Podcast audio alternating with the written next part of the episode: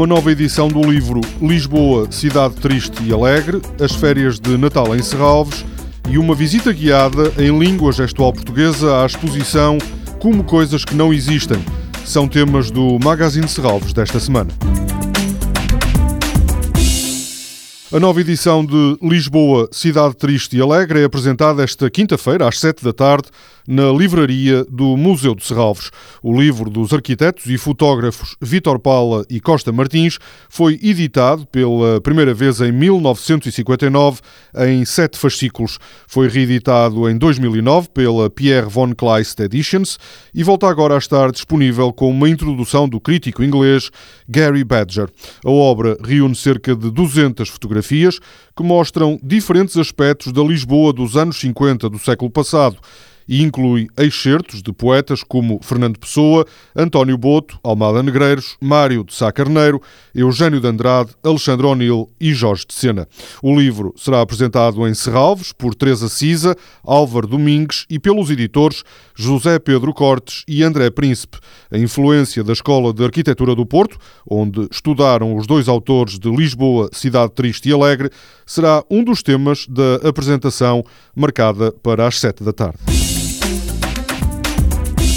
Para estas férias de Natal, Serralves programou várias oficinas destinadas às crianças que terão a oportunidade de conhecer um pouco da natureza dos jardins e de contactar com vários tipos de expressão artística. A ideia é ajudar os mais novos a desenvolver a criatividade e curiosidade. Há oficinas entre os dias 21 e 23 e 28 e 30 deste mês. O programa destina-se a crianças entre os 4 e os 12 anos.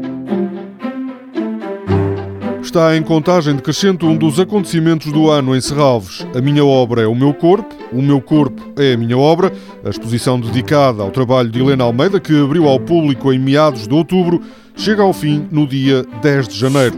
Para além das muito conhecidas pinturas habitadas e das séries fotográficas, há também nesta exposição, como sublinha João Ribas, o diretor adjunto do Museu de Serralves, obras menos conhecidas de Helena Almeida. Destaca realmente até eh, a importância não só da fotografia, que é talvez a parte da obra da Helena mais conhecida, mas também do desenho, que o desenho é uma coisa que acompanha o trabalho da Helena eh, desde os anos 60 e continua a ser uma, uma fonte não só de coreografia, mas também de inspiração e de pensamento para a artista. A minha obra é o meu corpo, o meu corpo é a minha obra. A exposição de Helena Almeida continua no Museu de Serralves até 10 de janeiro. Todos os meses, Serralves, em parceria com a Laredo Associação Cultural, programa uma iniciativa destinada à comunidade surda.